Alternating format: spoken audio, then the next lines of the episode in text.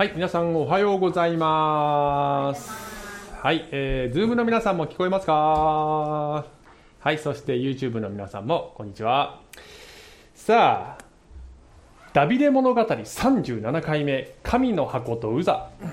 ということでお話をしたいと思います。えー、オリーブ協会の配信担当をしている塩沢さんが、あの、最近、金魚を買ったそうです。あお祭りのをね取ってきたけどねあの全滅したのでちゃんと他の金魚を買いに行ったそうなんですけど、えっとこの水槽にもともと金魚しか入ってなくて、えー水草とか流木は入ってなくてちょっと殺風景なのでそれを買いに行こうということで今映ってるのをこう買いに行った時のお話です。聞いた話なんですけどね。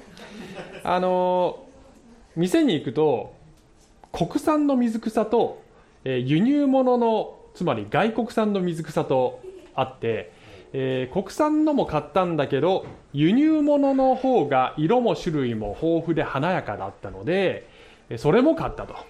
でエビも買ったと。エビ映ってないんですけど。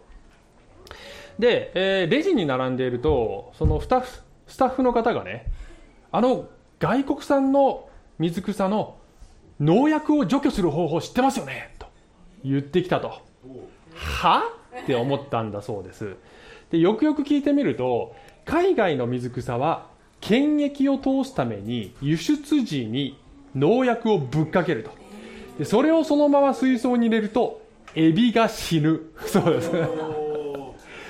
なので、えー家に帰ってからね厳密なこの毒抜きの手順があってねそれを厳密にやって完全にクリーンな状態にしてから入れてくださいと。いうことだったそうであぶね知らなかったと思ったんだそうですがよく見ると店内にちゃんとそういう注意事項が貼ってあってなんか言われてみれば確かにさっき見たような気もするというふうに思ったんだそうです。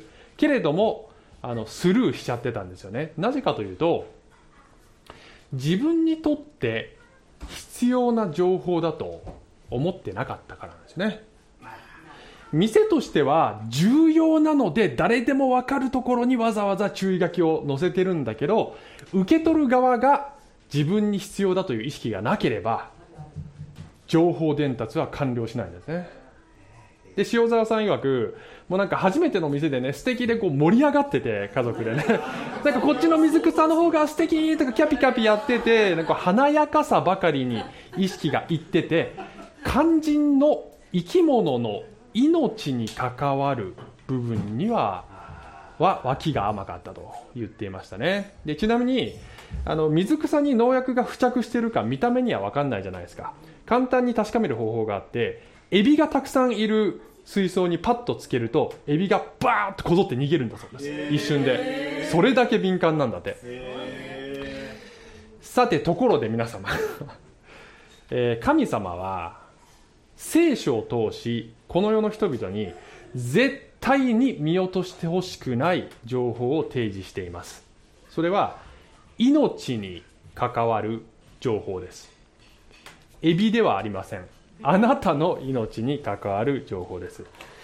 ところが人間の側は自分にそれが必要であるという認識がないためにザルのようにスルーしまくってしまうんですね。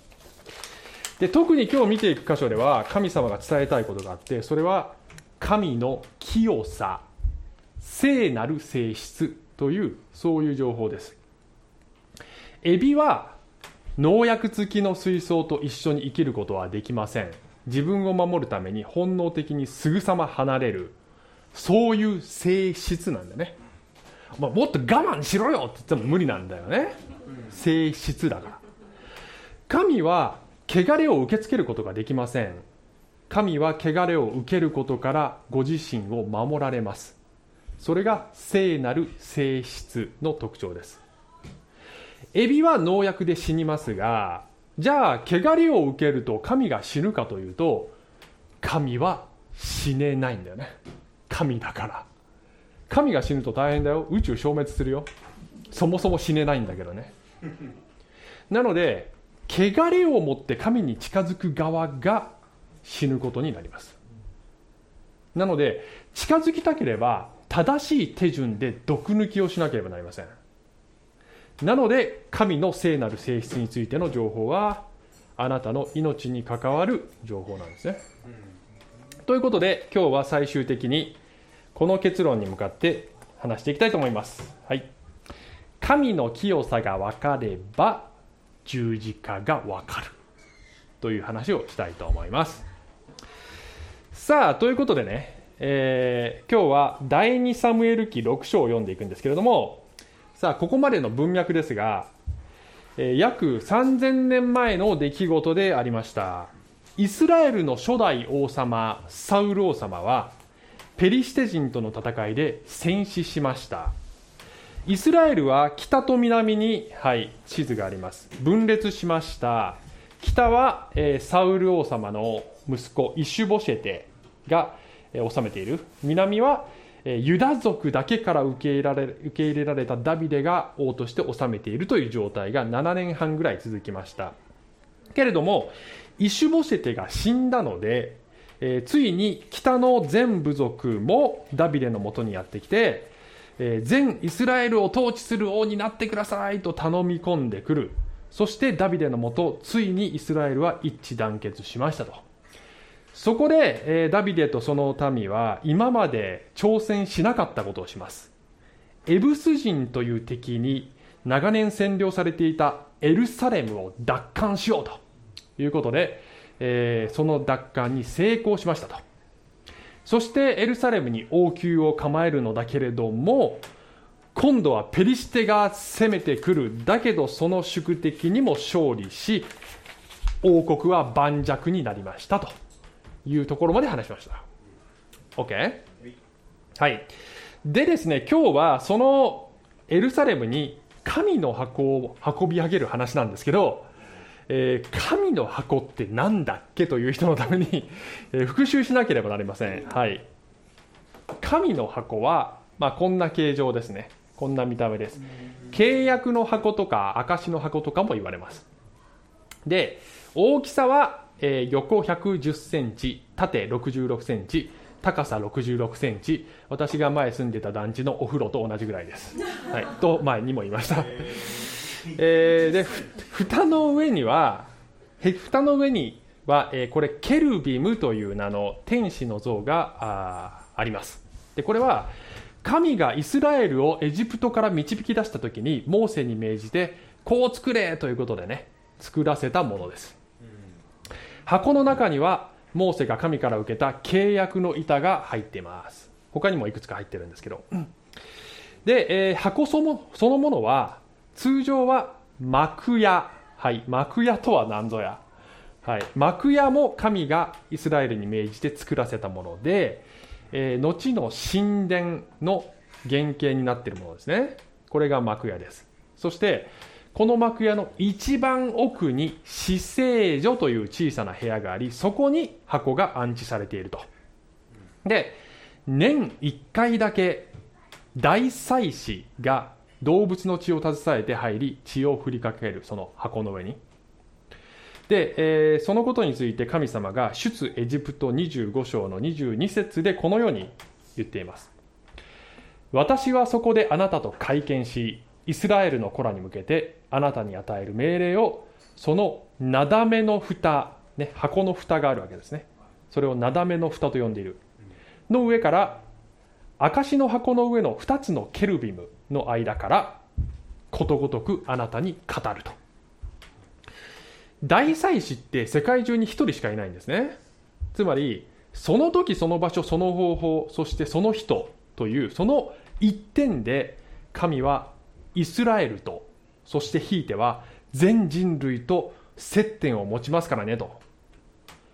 なので箱を一般民衆が見ることは通常ありません、はい、ところがダビデの時代実は箱は幕屋にはないんですね。なぜかというと、はい、第1サムエル記4章から6章で皆さん覚えてますでしょうか？もうねこれ語ったの2年ぐらい前だからね。ペリシテ人に箱を奪われるという事件がありました。でペリシテ人はもうなんか災いとか起こるからこの箱手に負えないって言ってもうあちこちにたらい回しにしたあげくもうこれイスラエルに返した方がいいわということで荷車に乗せて牛に引かせてグパーイってやるとその荷車を引いてる牛がまっすぐイスラエルに帰っていきましたと。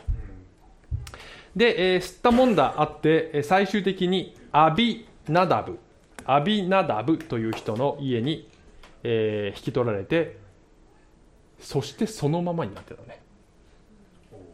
でちなみに幕屋はおそらく破壊されていますあのペリシテとかにねだからない状態だと思う。考えてみてくださいね。宇宙の創造主が人類とつながりを持つために与えたこの国家的に重要であるはずあるはずのアイテムが一個人の家に放置されてるってどういうこと？その期間70年間です という状況を踏まえて今日の箇所を読むということですよ、はい、異常事態ですこれはねはい、6章の1節からでは読んでいきます。はい、ダビデは再びイスラエルの精鋭3万をことごとく集めた。ダビデはユダのバーラから神の箱を運び上げようとして自分と共にいたすべての兵と一緒に出かけた。神の箱はケルビムの上に座しておられる万軍の主の名でその名を呼ばれている。はい。えー、実は並行箇所が第一歴代史13章にありましてもうちょっと詳しくダビデのセリフとか書いてあるんですねダビデはイスラエルの全改宗にさあ箱を持ち帰ろうサウルの時代にはこれを顧みなかったからと言ったと記載されてますまあダビデとしてはねやっぱここはやっぱサウルと違って神を中心に据えてこの国を治めたいという素晴らしい動機があると。で、移動距離はわずか15キ ,15 キロぐらい。そのためだけに3万人の精鋭を集めるというね。えらいこっちゃで、これね。そして3節彼らは神の箱を新しい荷車に乗せて、それを丘の上にあるアビナダブの家から移した。アビナダブの子ウザとアフヨがその新しい荷車を御した。このね新しい荷車っていうのがちょっと強調されててね。主のためにピカピカの新車をご用意いたしました。という感じですよ。ね、で、えー、このアビナダブの息子2人の名前が出てる。4節。それを丘の上にあるアビナダブの家から神の箱と共に移した時アフヨは箱の前を歩いていた。ということは、えー、書いてないけどウザは後ろにいるんだよね。つまりウザの位置からは箱がよく見える。位置にいるわけだね。ねこれイメージしつつはい。5節。ダビデとイスラエルの前科は盾ごと琴タンバリン。カスタネットシンバルを鳴らし主の前で全ての杉の木の枝を持って喜び踊った。もうもう盛大にお祝いしてると。うわもうお祭りですよこれ。もうお戻りくださる神様を全力でお迎えしましょうってうわーって言ってるわけだね。もう楽しかったと思うよ。さてしかし6節。彼らがナコンの内場まで来た時ウザは神の箱に手を伸ばしてそれを掴んだ。牛がよろめいたからである。すると主の怒りがウザに向かって燃え上がり神はその過ちのために彼をその場で撃たれた。彼はそこで神の箱の傍らで死んだ。えなんすかこれ。何が起こったんですかこれ。えどういうことですか？これちょっと待って。箱が落ちそうになっておっと箱を守ら守らねばって言って手を伸ばした。普通そうするでしょ？普通そうするでしょ？そしたら神の逆鱗に触れて死にました。いやこれ無理無理無理無理。こんな怖い神様。怖すぎる神様。それまでのお祝いムードがーって消失して現場は一気に恐怖に変わるよ。でね神様さちょっとこれあの空気読まなさすぎじゃない？自分のためにお祝いしてくれてるパーティーだよこれ。こういうことする？って。というふうにもしあなたが憤りすら感じるならばそう思ったのはあなただけではないんですね。実は他にもそんな気持ちになった人がいるんです。はい8節。ダビデの心は激した。主がウザに対して怒りを発せられたからである。その場所は今日までペレツウザと呼ばれている、ペレツっていうのは破裂という意味ですね、怒りが破裂した地名になりましたってことなんだけどこのダビデの心は激したっていうのは英語で言うとアングリーですね。つまり怒った。日本語でも翻訳によってはダビデは怒ったと翻訳されてるのがあると思います。何に怒ったのってのことが書いてないんだけどあの一見ウザに対して怒ったのかってもう見えなくもないんですがそうではないと思います。というのはあの後で言いますがこれはウザだけの過ちではないんだよね。ダビデの過ちでもあるんです。なのでウザに怒るっていうのはちょっと他と違いかなと。おそらくはですけど神様に腹を立てたんだと私は思ってます。まさに先ほど私たちが感じたように神様のためにこれほど盛大に祝ってるのに主よこの仕打ちはさすがにひどくありませんか？という気持ちになったとしても不思議はないと思うんだよね。だってダビデってすごい正直な人だから。そして怒りと同時にダビデは怖くなりました。9節。その日ダビデは主を恐れていった。どうして主の箱を私のところにお迎えできるだろうか？いつ地雷を踏んで怒らせてしまうかわからない DV の父を父親に怯える子供のようですね、そんな感覚になったかもしれません。はい10節。ダビデは主の箱を自分のところダビデの町に移したくなかった。そこでダビデはガテ人オベデエドムの家にそれを回した。はい。主の箱はガテ人オベデエドムの家に3ヶ月とどまった。主はオベデエドムとそ彼の前科を祝福された。今度祝福ですか？なんでですかと。何なのこの気まぐれな神は？怒ったり喜んだり予測不能でこんな神様とどうやって付き合ったらいいんですかと。いうふうな気持ちになるこの箇所でありますよ。ということで今日はテキストはここまでなんですね。私は若かりし頃からこの箇所大嫌いで読むたびに気がめいる。もうこんな神様もう嫌だなっていう気持ちになるなってた。今は全く違うメッセージをここから汲み取ってます。で、えー、メッセージの後半の適用に行く前にねじゃあなぜ神は怒られたのかということを検証しなければなりません。はい。ね。で、えー、まずね、新しい荷車。あれがダメですね。ここがすでに誤りで、本来箱はですね、えー、本来は幕屋の中にあるんだけど、箱を移動するときにはこうしなさいという厳密な手順がね、ちゃんと与えられていたわけですね。それ民数記の4章に書いてあるんですけどね。まず誰が見る誰も見ることができないように膜とか布で何重にも巻くの。そして担ぎ棒で人が運ぶの。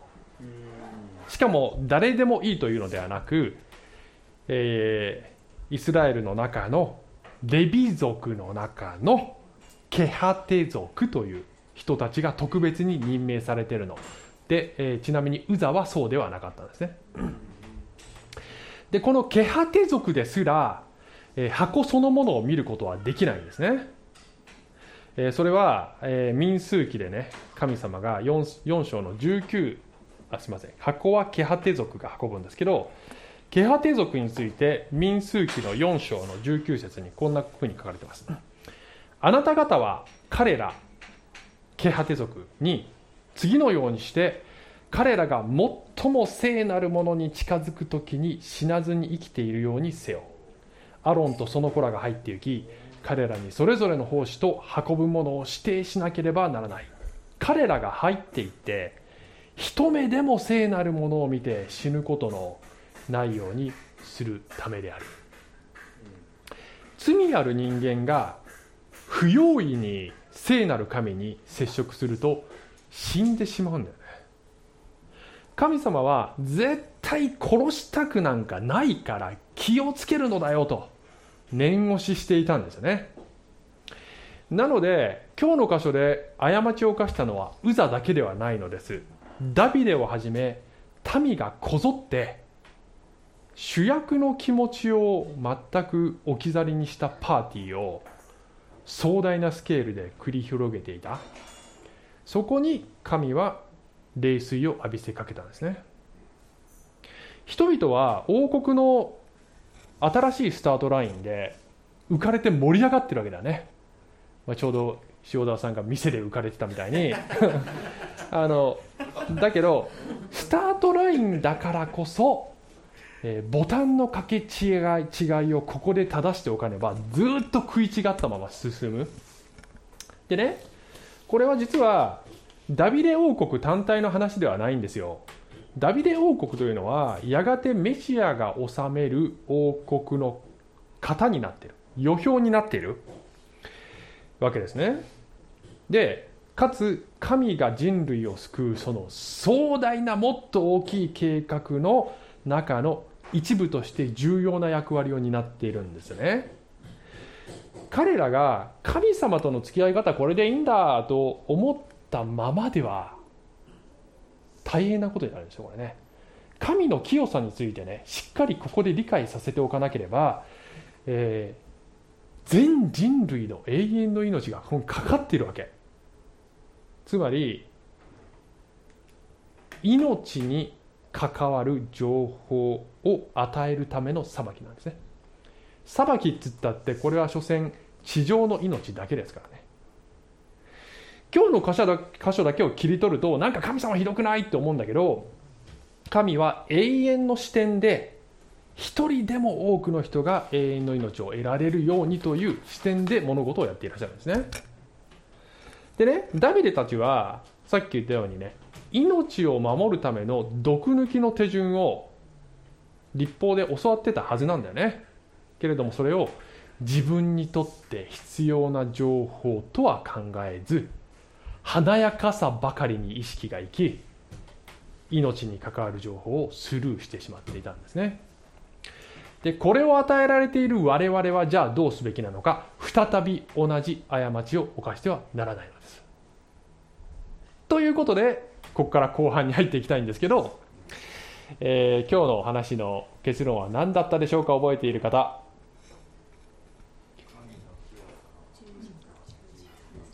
おすごい。ルッシー正確に言った。さすが。はい。ね皆さんは命に関わる情報をスルーしてるんじゃないですか。はい、神の清さが分かれば十字架が分かるということですね。じゃあね。神の清さを分からなくしているものは何なのかということを考えねばならないですよね。ということで後半は、はい、神の清さに対する誤った姿勢。だいぶ誤ってるなの姿勢。あ、そうそう、これあの、え、塩沢さんにこの人何してんのって言ったら、誤った姿勢だそうです。はい。ということでね、3つ考えていきたいと思います。よろしいでしょうか？はい、1つ目。なれる なれるねえウザはあのそうは言ってもね善意で箱を支えようとしただけなのにさすがにかわいそうだよねって思ってるかもしれないけど重要なのは行動の底流にある意識なんですよね。彼は神の清さへの侮りがあったと思います。じゃあなぜそのような侮りがあったかというとそれはおそらく慣れちゃってたんだと思います。箱は70年間彼の家にあったんですよ。多分生まれた時からあったんだよねきっとね。ね。お風呂場 お風呂場にあったかどうかは知らんよ。いや多分さこうあのうちの庭にある蔵にはあね。神の箱があるからお前入っちゃいかんぞとかおじいちゃんとかにさお父さんとかにさ言われてたわけだね。そんなとこにあるものを宇宙の創造主だとか思える？新約聖書に入るとさイエス様が自分の故郷のナザレに戻って教えを語られる。人々はあれは大工の子で親兄弟も俺たち知ってるよっつってつまずいたって書いてあるね、こんなど田舎でしかもガキの頃から知っている人が予言されたメシアなどと思えるわけないとよ、ましてや宇宙の創造主かもなんてこれっぽっちも想像できないわけだよね。彼らはイエスを短すぎて侮ったんだよね、人は身近な存在をね軽んじるんですよ。まあこれねいろんな形で出てくるんですけどわかる？よね。わかりますよね。例えばねあの人がクリスチャンになる時って親とか兄弟とか伴侶とか友人の影響でなることもちろんいっぱいあるんですけどその逆のパターンもあったりするんだよね不思議なことにね身近な人すぎてなんかそんな身近な人が見つけてみたきたものをそんなにすごいのものだって思えないみたいな息子がさ「父ちゃん真理見つけたよ!」っつって「お前に真理の何がわかる?」って 思ったりするわけだよねで最初から斜めに見ちゃったりする。そういうことあると思いますねよく。あるいはあのそもそも日本人ってさなかなかイエス様の十字架が自分に必要なものって分かんないんですけどそれは多くの場合なぜかというとね聖書の神を身の回りにあるいろいろな身近な神様と同じ範疇に入れてしまうんですよ。日本人ってさちょっとすごいことをやった人間をすぐ神様にしちゃうんですね。歴史上の人物偉人は神社で祀られる。ご先祖は信仰の対象になる。スポーツとかですごいことやるとなんかすぐ神様扱いする。村神様とか言っちゃう。あったでしょ。ね芸能人が神対応したとか言っちゃう。自然界にもいろんな神様がいて神という言葉を人間よりちょっと上のものぐらいのイメージで使うことに慣れているんだね。同じ神という言葉を使っても聖書の神は全く異なる次元の存在だということがなかなかお分かりいただけないのです、えー、神は聖なる方聖ホーリネスというのはその本質は分離していることです、はい、創造主は被造物とは全く違う次元の存在であるという意味で分離している。神は汚れから完全に分離して清い方である。そして他のこの世のさまざまな神々とは全く異質であるという意味で分離している。それが聖なる神なんですね。なぜ今日の箇所であのダビデが新しい新しい荷車を採用したんでしょうかね。それは以前ペリシテが箱を送り返す時に牛に荷車引かせてその時なんかうまい具合に言ってたんだよね。そのやり方採用しちゃったんだよね。でねあのある牧師の解説によると偶像を運ぶのに荷車で運ぶっていうのは当時ごく一般的なやり方だったという解説がありました。ダビデはさなんか他の宗教も大体みんな採用しててで確かに絶対その方があの早くてスタイリッシュで楽で合理的ででまあピカピカの新車なら神様もご機嫌だろうというくらいの意識でつまりねこの世の価値観や常識や宗教観で聖なる神を運ぼうとした時に神様のお気持ちは頼むから一緒にしないでくれという気持ちだったのではないですかね。身近にある慣れているものの範疇にね創造主をはめ込むということをしてはなりません。それをしてしまうと自動的に侮ることになります。でクリスチャンである私やあなたも時に神様をそういうレベルに引き下げよう引き下げないように気をつけなきゃいけないわけですね。私たちはあのイエス様が天の父をパパって呼んで大胆に飛び込んでいっていいんだよって言ってくださったのでいつの間にかお友達感覚になっちゃうんです恵みに慣れて。でも本来は罪人がとても近寄れない恐るべき神などだと神なのだという理解がまずあってその神にイエス様のおかげで大胆に近づけるようになったのだなということが分かった時に初めて恵みの凄さが実感できるんですね。この2つの要素をしっかりと両方持ってなければ分からなくなっちゃいますからね、はい、それが1つ目。2つ目。神の清さに対する誤った姿勢。2つ目。怒るです。ダビデは怒ったんですよねさっき言ったようにおそらくは神様ひどいよっていう気持ちになったんじゃないですか？きっと。でこれは、えー、現代に生きる私たちが聖書を読んで例えば今日の箇所とかあるいは他にもね旧約聖書に出てくるたくさんの神様のなんか厳しい裁きの話とか黙示録に出てくるやがてキリストが戻って厳しくこの世界が裁かれますとかあるいは全ての人が死後に神様に裁かれて永遠の滅びに向かう人もいるのだというような話とか。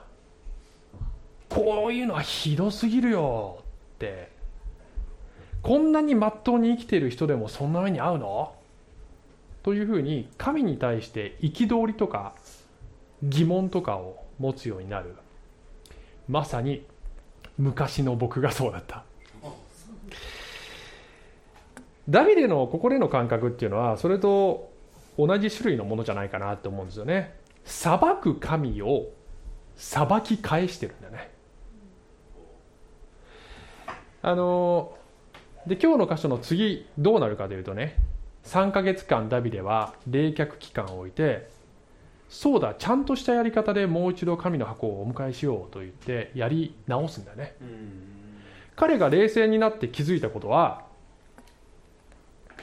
問題は神にではなく自分にあるということです。そもそも聖書的に言うと人間っていうのはこの罪汚れのゆえに無条件に全員即滅んでても仕方のないような存在なんだよね。我々が今ここに存在してるっていうのはそれだけでも神の憐れみの中にいるんですよ。でその上にですよ人間が神に近づく方法を与えようとして神はまずイスラエルという世界と神をつなぐ祭司の役割をする国を作り彼らに近づき方も丁寧に教え込んでいたのにそれを無視したんだよね。その二重の罪への裁きとしては今日神様がなさったことっていうのは正当すぎるはずなん正当すぎるほどなんですよ。甘すぎるぐらいだと言ってもいいかもしれない、うん、旧約聖書に出てくるさまざまな儀式神に近づくには神の与えた方法しかないのだということを示しているそういう儀式は、えー、やがて来ることになっている、まあ、そのメシアを指し示していたんだよね。そしてメシアであるイエス様が来て神への道は神の与えた方法すなわち御子を通してしか近づくことができないですよとご自身で言われました。ところがこのイエス様の言葉っていうのは人々を憤慨させます。クリスチャンじゃないと天国に行けないとかそんな排他的な考えは受け入れがたいと人は言う。それはでも言い換えれば神の国に他のやり方で入れないすなわち俺のやり方で入れてくれないらしい。その神様は不当だよって言ってるんだけど例えば皆さんの家にね日本人である皆さんの家にあの外国人の方が土足で入ってきたらちょっとちょっとここ日本なのでで私の家なのでこのルールここのルールに従ってくださいって言うわけでしょ。当然言わそれ言う権利があるでしょ。自分の家なんだから、えイエス様がですねある時こんな例え話をされました。マタイの22章の2節で天の御国は自分の息子のために結婚の披露宴を催した王に例えることができます。と話し始められて、えー本文の部分はちょっと割愛しますが、えー招待されていた客が誰も応じなかったので通りにいる人誰でも連れてこいと言って会場をいっぱいにしましたという。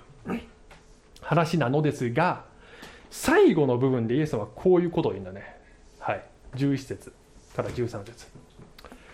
王が客たちを見ようとして入ってくるとそこに婚礼の礼服を着ていない人が一人いた。王はその人に言った。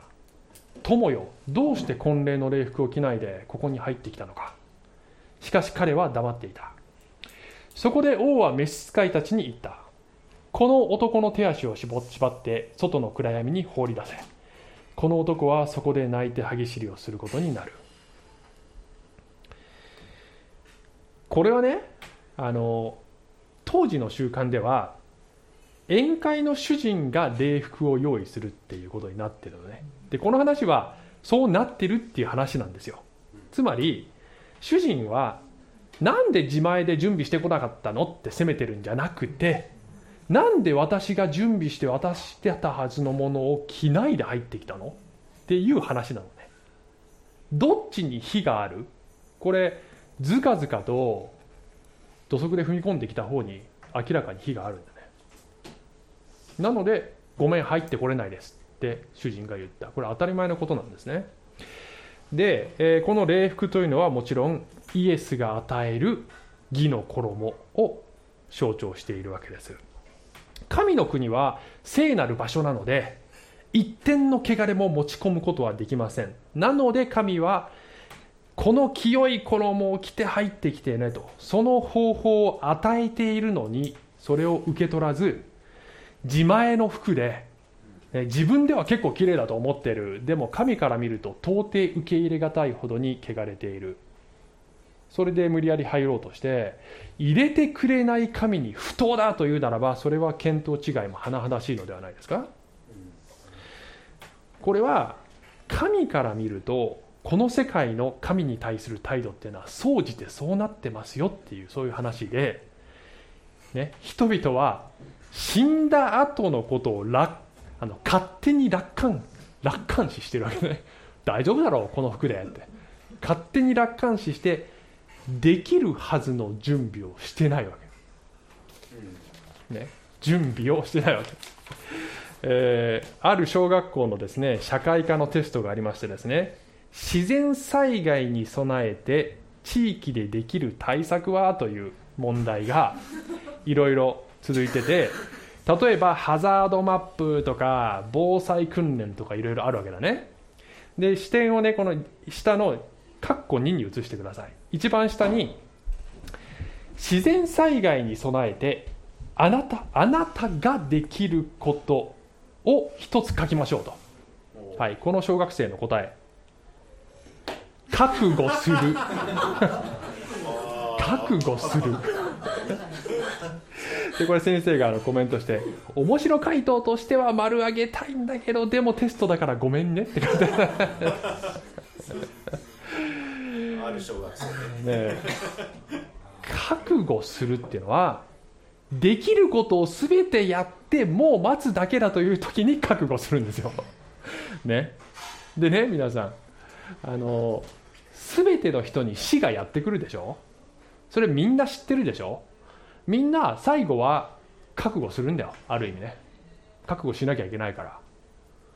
でもねあの覚悟する前にすべきことがあるわけ。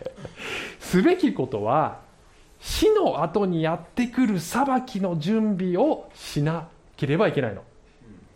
であなたにできる唯一のことは救い主を信じて清い衣をもらもらっておくということなんです。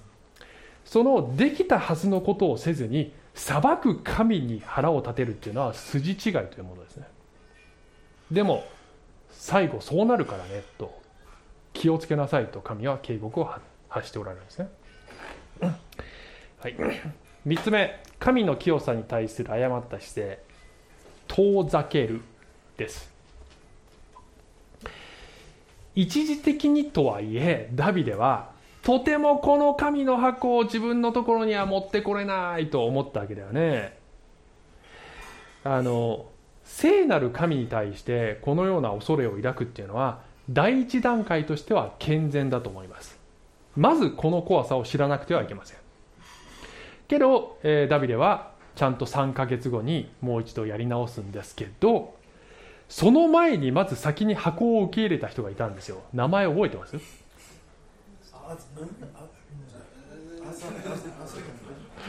はい。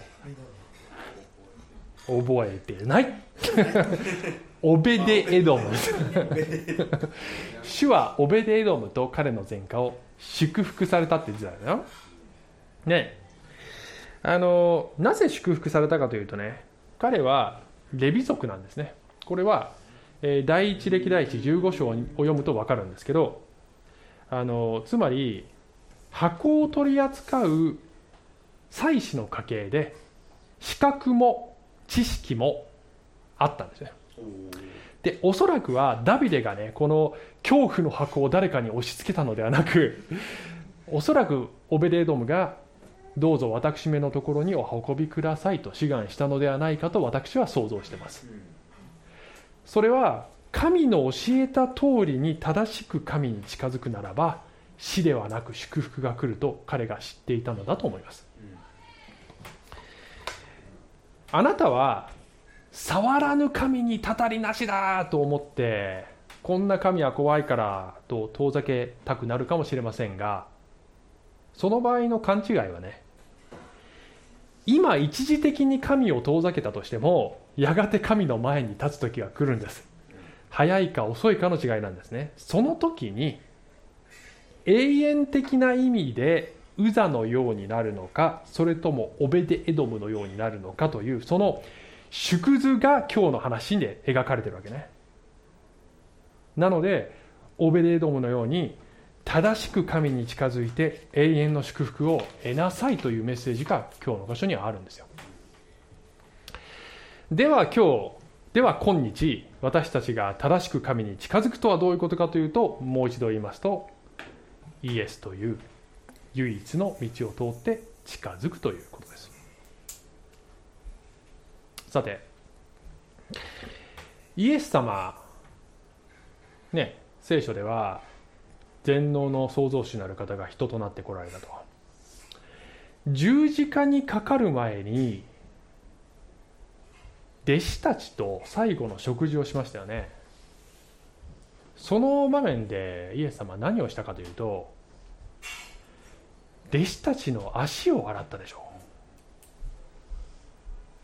想像できます？もしあなたの足元に宇宙の創造主が膝をついてそしてその一点の汚れもないその手であなたのその汚くてくっせえ足を洗うんだよ。でもちょっと待ってイエス様って神様と同じ清さを持っているはずなのになぜその弟子たちの汚れ切った足に触ることができたんでしょうね。触った瞬間になぜ弟子たちは死ななかったんですかね。弟子たちだけではなくザラートつまり皮膚病に侵された人はイエスに触れられて癒されました。長血を患っている女はイエス様の房に触って癒されました。これらの病気は旧約聖書で汚れていると定義されてその人々には触ると汚れがうつるよというふうに言われていたような病気。彼らはでもイエスに触れて死ぬことがないばかりか逆に汚れを清められたんだよね。で極めつけは死体ですよ。死体も触ると汚れるとされていたのに、まあ、それはおそらくね神様にとっては死というものは究極的な意味で汚れ汚れだと思うんだよね。ところがイエスが死体に触れると生き返ったんだよね。生きてる人が神の箱に触れると死んだのに死んだ人がイエスに触れられると生きるってなんでだこれ？なんでそうなるんですかね？えー、皆さんあの 手とか食器とかの汚れを落とすのに石鹸とか洗剤を使いますよね。水だけでは油汚れって落ちないんですよね。なぜかというと水と油って分子レベルで交わることができず分離する性質をお互いに持ってるわけですよねなので落ちにくいでしょ？性質なんですこれ。でも洗剤だと落ちるんですよね汚れが。なぜかご存知ですか？海面活性さすがさん。海面活性。海面活性剤が入っているからですね。はい。海面とは何かというと性質の異なる2つの物質が接するその境界の面を海面というのです水と油は性質が異なるので混じり合わず両者の間に間に海面が存在するんですね。で海面活性剤は分子がねこんな形状になっていてマッチ棒みたいになっててね。あのこの細いスティックみたいになってるところが油になじむ。太くなってるところが水になじむ。一つの分子内に油と水とそれぞれになじむ両方部分が2つの性質を1つの分子内に合わせ持ってるんですね。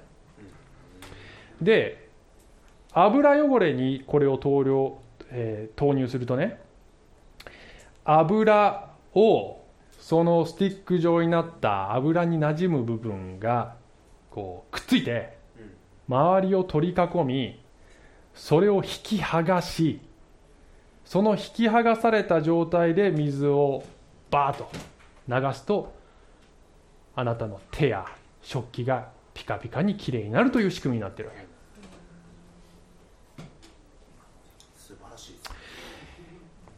イエス様は神であり同時に人である。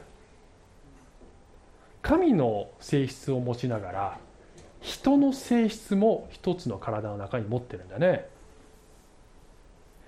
人の性質の部分が人間に接しているので人間を殺すことがない。あの神の箱ってさ幕屋に入ってるでしょ。あれは人を神の箱から守るために幕屋があるわけだね。新約聖書でイエス様は肉体を取ってこられた。この肉体が幕屋であると表現されてるんですね。人間の肉体を取ってこられたために人間が守られている。そして逆に人間の罪汚れを自らの身に取り込んでそのまま死にゆくことで人の罪汚れをきれいにされるんですね。死ねないはずの神が死ねる体になってくることで人を救う道を用意されたんですね。さて。もう終わりますけど最後にね。もう一度イエス様が弟子たちの足を洗うシーンにイメージを戻してください。洗っていってそして最後にペテロの番になりました。ペテロはいやそんなことあなたにさせるわけにはいきませんと。ああ私の足を洗わないでくださいと。ペテロってイエス様に出会った頃あのお魚いっぱい取れてさ私から離れてください私は汚れたものですだからイエス様の清さある程度は分かってる。そのイエス様にこんな汚い足恐れ多くてと遠ざけようとしたのね。まあ私でもそうしますわって。そのペテロにイエス様何ておっしゃいましたか？私があなたを洗わなければあなたは私と関係ないことになります。とおっしゃったんですね。神との関係に入るにはこの方に汚れを引き受けてもらう以外にはないのです。聖なる神がどんなに恐ろしくともいや恐ろしいからこそこのイエスに近づくしかないのです。この道の外には死しかありません。これはあなたの命に関わる情報です。ぜひスルーしないで受け止めてください。はい。ではお祈りします。愛する天のお父様、えー、到底あなたに近寄ることも触れることもできなかったはずの私たちが今あなたの腕の中で抱きしめられて受け入れられてそして命を得ている。この奇跡神様これは当たり前ではありません。その道を用意してくださったことそして本来は近寄ることができなかったあなたに今、えー、近寄ることができるというこの驚くべきことを私たちがしっかりと握りしめて歩むことができますように感謝します。イエス様のお名前によってお祈りします。あはい。では小淵沢オリーブ教会には聖書の言葉を多くの人に届けるためのさまざまなビジョンがあります。あなたもこの働きに参加してみませんか？献金はこちらのアドレスにて受け付けています。インターネット送金サービスまたは口座振込に対応しています。